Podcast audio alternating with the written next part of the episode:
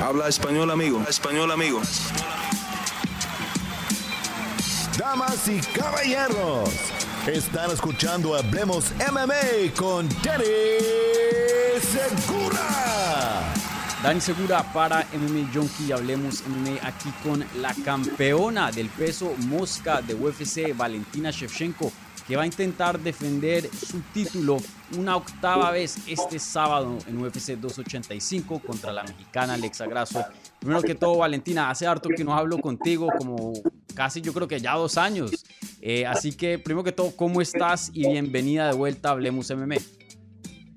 Muchas gracias. Sí, estoy, eh, me siento muy bien preparada para esta pelea.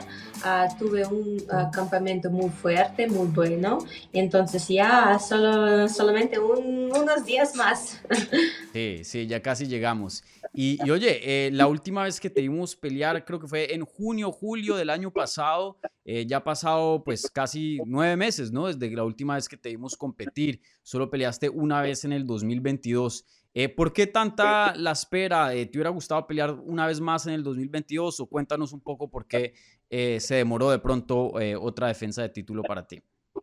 Mm, sí, de verdad estuve, ah, me, sentía bien todo este tiempo y estuve preparada para tomar la pelea en cualquier momento, pero esto que um, traté de buscar una pelea antes de fin del año 2022, pero no sucedió, entonces tenía que esperar un poquito más y después cuando yo sí acercó para una pelea contra Alexa, este era eh, ya para marzo, entonces ya eh, aceptamos la pelea en, en el marzo y así se funcionó todo, pero yo, yo estaba bien todo este tiempo entrenando, estaba lista para tomar pelea en cualquier momento, es, no es algo que um, depende de mí.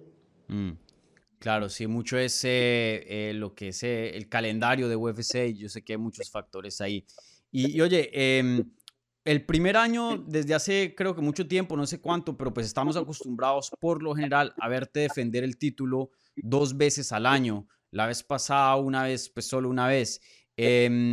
¿Te gustó un poco el break o si sentías como que mm, me falta una peleita por acá? Ah, yo quería hacer una pelea, ah, como dos peleas en el año, pero como mm, he visto las cosas no funcionan como yo quiero, yo totalmente como cambié en nuestro horario y cambié las cosas que estuvimos haciendo todo este tiempo para no estar como mm, sin hacer nada, no estar aburridos. Eh, estuvimos viajando bastante y recorriendo por diferentes partes. pasé un buen rato en mi, en el Kirguistán, país donde nací, viajamos a Japón también, entonces mm, tuve un buen tiempo, sí. Sí, sí. Y les invito a todos los fans que vayan y, sigan a, Valentina en Instagram. Una de las mejores cuentas de Instagram de todo el deporte. Eso sí, estás por todo el mundo eh, viajando. Muy, muy bueno tu, tu, contenido y las fotos que muestras. Y, oye, eh, hablemos ahora de, Alexa Grasso. Alexa, pues, eh, una peleadora que entró a UFC, de pronto no tenía mucha consistencia, sube de categoría a tu división, 125 libras, se ha mantenido invicta, 4 y 0. Eh, ¿Qué has pensado de Alexa? ¿Cómo la ves como peleadora? ¿Te ha impresionado lo que ella ha hecho en tu división? Uh, Alex es buena peleadora, fuerte peleadora, entonces sí, sí está peleando como contrincante mío por este cinturón, entonces por algo, ¿sí? Uh, pero mm, es todo como siempre, todos son fuertes y especialmente en este nivel de competencia, porque aquí son todos, uh, todas las mejores. Entonces, em, no importa cómo, cómo buena es ella, yo aquí para defender mi cinturón. Es no importa nada, es no, no es sobre de ella, es sobre de mi propia preparación. Y si yo siento que estoy lista para la pelea en mi 100% eh, forma, entonces yo sé que ah, voy a hacer bien en la pelea. Sí. Y, tú eres una de las peleadoras más versátiles, con más armas dentro de este deporte. Eh, pero obviamente, pues tu striking, tú eres una experta striker, lo que es el Muay Thai, tienes un antecedente muy largo en ese deporte. Eh, Alexa, algo pues de las armas más grandes que ella tiene, si no la más grande, es su boxeo, especialmente ese estilo mexicano que ha podido traer a este deporte. Mucha gente, muchos comentaristas como Cormier y Bisping, pues eh, les, les, ha gustado mucho ese estilo. Entonces, eh, te quería preguntar, tú como una especialista en el striking, em, ¿te gusta el reto de enfrentarte con un boxeo clásico mexicano? ¿Te llama eso la atención? Sí, por supuesto, siempre, pero ah, aquí hay una mm, chiquita diferencia, que no estamos peleando en el boxeo, estamos mm. peleando en, MMA. Entonces, sí, yo sé que su background es ah, más de boxeo, más de striking, pero eso no significa que el oponente no va a usar todas las armas que puede usar en MMA. Por eso es un poco diferente estrategia para la pelea y estoy preparada para cualquier, mm, donde lleva la pelea, para cualquier lado, striking, ah, lucha, lucha en el piso. Entonces sí, yo sé eh, cómo y eh, cómo hacer y cómo dominar en cada aspecto de la pelea y eso lo voy a mm, mostrar el sábado. De, todas tus defensas que has tenido como campeona, ¿crees que ella es la mejor striker de, de todas las que has defendido tu título? Eh, ¿Cómo la arrancarías tú a ella? Ah, la mejor, mm, mm, sí, definitivamente es buena, pero ah, hay que contar con todas esas diferencias. Por ejemplo, cuando peleaba con, ah, contra Holly Holm, entonces ahí otra categoría de peso, otra mm, estatura, entonces todo es más like, largos, piernas, eh, como manos, es todo diferente, pero es, es no se puede decir quién es mejor striker en el MMA, porque la pelea es en estilo de MMA, artes marciales mixtas. Mm, si solamente mm, tienes una arma, entonces no tiene muchas opciones para ganar.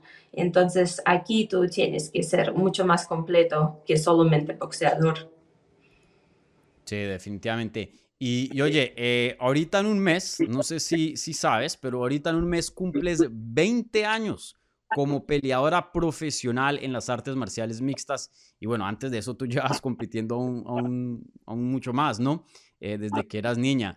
Eh, no sé si sabías ese dato, que ahorita el próximo mes, en abril, cumples una, 10 años de estar compitiendo profesional dentro de las artes marciales mixtas. Entonces, te quería preguntar, em, cuando tú empezaste esto, ¿te imaginabas eh, eh, estar tanto tiempo, no solo dentro del deporte, pero tanto tiempo top, porque hoy día eres la campeona más dominante de las mujeres y, y, de, UFC, una de las campeonas más, más dominantes? Es difícil decir que una, eh, una persona pensaría a ah, 20 años atrás, ¿sí? O 30 años atrás, cuando yo hice mi primer paso dentro del uh, gimnasio de mi entrenador Pavel Fedotov. Y es, eh, eh, es algo que mm, yo solamente empecé mi camino por artes marciales y um, no sabía cómo, dónde y cuándo, pero sabía que es mi vida, es algo que me gusta hacer y que yo voy a hacer por largo tiempo. Y sabía que cada competencia que compito, yo voy a dar todo lo mejor de mí para hacerla mejor. Esto yo sí exactamente lo sabía. Mm. Y oye, ¿cuánto tiempo más piensas pelear? Mm, lo más largo que pues, se puede. No tengo ni, ningún, mm, ninguna fecha en límites. Like, no quiero poner ningún límite para mí. Quiero hacer hasta, hasta el último. Sí. Ya, entonces tú no, nunca has pensado por ahora en el retiro. Y no lo digo, o sea, tú eres, e, e, eres campeona, por Dios, no digo porque vea algo en ti o lo que sea, pero pues has estado haciendo esto por mucho tiempo, ¿no? Ah, tal vez alguien que uh, piensa sobre retirarse del deporte está cansado o no quiere más entrenar porque es difícil, es muy, eh, muy difícil de tener este estilo de vida. Uh, es, no es algo que tú vienes cada día tu trabajo y em, difícil, no difícil, pero tú vienes y no importa cómo se pasa, pero tú ganas tu dinero. No, aquí tú tienes que esforzarse. Y para ah, algunas personas se hace mucho, mucho, muy, muy difícil. Y entonces ellos deciden retirarse, pero me gusta, me gusta este estilo de vida, me gusta la forma de cómo yo vivo, por eso no estoy cansada, no, totalmente. Sí, mm, muy interesante. Eh, George St. Pierre, otro campeón muy dominante en su tiempo, él cuando tomó un break del deporte después de su pelea con Johnny Hendricks, él había dicho que ya estaba cansado, que la presión de, ser campeón, que siempre defendiendo y defendiendo y medios y esto. Y él sí sentía eso y, fue la razón porque se fue del deporte por un tiempo. No, no fue nada físico, fue más como eh, la presión que trae este deporte. Em, por lo que más o menos me das a entender, tú no sientes la presión, más bien disfrutas todo eso. Ah, porque yo tengo muy buen equilibrio. Cuando es tiempo para sentir esta presión, está bien, vale, voy a sentir. Pero cuando es tiempo de descansar, no hay que como jalar hacia ti esta presión, porque muchos peleadores que ellos hacen, ellos terminan su pelea, terminan campamento y de frente van a otro campamento. Y al momento cuando tienen que descansar, ellas quieren hacer así cosas, algo, presión, mucho esto. Pero no, yo veo es diferente. Ah, yo veo que en tiempo cuando tú descansas de la pelea, descansas de este todo presión mental que, que tenemos ahora. Ah, yo, a mí me gusta viajar, a mí me, me gusta pasar tiempo en mi bote. Y cuando estoy hablando sobre el bote, es, significa que yo estoy manejando bote, vivo en el bote. Y por ejemplo, de una marina a otra, nosotros así viajamos eh, por el mar y pasamos todo este tiempo en el agua. Y es excelente también, te relaja, pero al mismo tiempo tú tienes que estar muy atento porque ah, tienes que saber estudiar bastante sobre el mar, sobre el viento, sobre el corriente de agua. Entonces es como otra, no es algo de pelea, pero también te pone en en buena forma, ¿sí? También me gusta ir al este, disparar, a disparar también. Es un excelente deporte, este, la pistola defensiva, que también te enseña cómo... Uh, tener este equilibrio cuando tú no tienes que poner tu energía muy alta, tienes que guardarla y calmarte. Entonces antes de hacer el tiro pero al mismo tiempo tú tienes eh, eh, otros, like, um, otros eh, ejercicios físicos donde tienes que correr, donde tienes que corregir tu arma. Entonces no es solamente estar así um, como tiro olímpico parado y sin, mover a ningún lado. No, es más de movimientos donde tú tienes que ser mm, en buena condición física también. Entonces todo esto combinando, esto es... Um, hace muy buen equilibrio cuando tú no estás cansada y, o cansado de ah, las cosas que estás haciendo en artes marciales. Claro, sí, el, balance es súper importante eh, en la vida. Excelente eh, respuesta ahí, Valentina. Y, oye, eh, déjame te pregunto otra cosa. por ahora no estás pensando en el retiro, te encanta lo que estás haciendo, estás en la cima de tu deporte, pero déjame te pregunto esto. De pronto no una fecha de retiro o algo así, pero ¿Hay algunas cosas, algunas metas, algún récord que quieras romper antes de que te llegue el día de que no, no vayas a pelear más como profesional? Hoy día eres la campeona con más defensas consecutivas en 125 libras, igualmente en todo el deporte de, las mujeres. Eh, no sé qué otras cosas más te gustaría em, añadir a tu récord, fuera de lo obvio de defender este título eh, el sábado en, en UFC 285. Yo tomo paso por paso. No estoy pensando sobre el futuro largo. No, para mí lo más importante es ahora de mm, que estoy pensando es ah, mi pelea el sábado. Y es lo más importante ah, mm, como reto o se puede decir um, achievement que quiero agregar a mi carrera por ahora. Entonces todo paso a paso paso por paso. Eh, yo sé que paso por paso, pero déjame y me adelanto en una pregunta más y ya. Antes de que te retires, em, ¿crees que te veremos nuevamente en 135 o, no? Yo creo que sí. yo creo que sí, veremos y veremos esta trilogía contra Amanda Nunes. Sí, sería súper. Espero que se pase antes que ella retire. Y bueno, la última pregunta, eh, para la gente que de pronto esté un poco sorprendida de que, uy, Valentina, el español excelente, hace un, par de años hicimos una entrevista y tú explicaste cómo pues te fuiste a una pelea de Muay Thai a Perú y terminaste viviendo ocho años allá y, bueno, cómo aprendiste el español y todo eso. El, link lo voy a poner aquí en la descripción para la gente que le interese. Pero déjanos con, con tu plato favorito hispano. ¿Cuál es una comida que si te presenta, mira Valentina, lo que quieras aquí, un plato hispano, y tú, tú has vivido en Colombia, en Chile, eh, Argentina, Perú, cuéntanos, un plato hispano, ¿con cuál te quedas tú?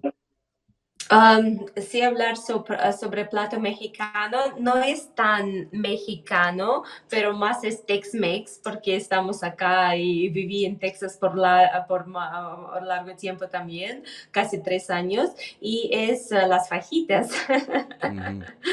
Ah, también me gusta las quesadillas. Ah, ah, si hablamos sobre la comida de Perú, creo que también es muy rica. Sí, por supuesto, ceviche, es chicharrón de mariscos, es, es chupe de camarones mm. también y arroz de mariscos. Sí. Sí, excelentes opciones. Y, y de postre. churrasquería también es lo mejor. Una argentina o brasilera. ¿Y, te gusta comer dulce, mucho dulce o no? ¿No comes? de tres leches es mi favorita de todo. Y puede ser como de, de, leche o también de chocolate, tres leches de chocolate. Y también ah, estuve probando una vez de fresa, tres leches de fresa. También está buena. creo que es mi... Mm, mm, es mi favorita, sí. Flan puede ser también. Churrones, turrones, no, turrones, ¿ya? Sí, también, también, sí. Vale, Valentina, pues siempre encantado de tenerte por aquí en el canal. Muchas gracias por tu tiempo, toda la suerte del mundo este sábado en UFC 285 contra Alexa Grasso. Un gran combate, un combate histórico, tu octava defensa como campeona. Así que eh, muchas gracias y nuevamente suerte el sábado. Muchas gracias. Gracias.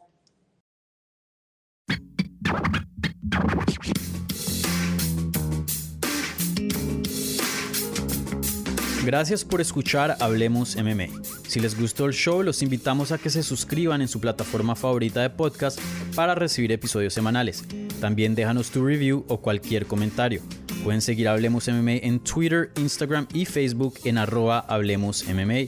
Y me pueden seguir a mí en arroba Dani Segura TV. Hablamos la próxima semana.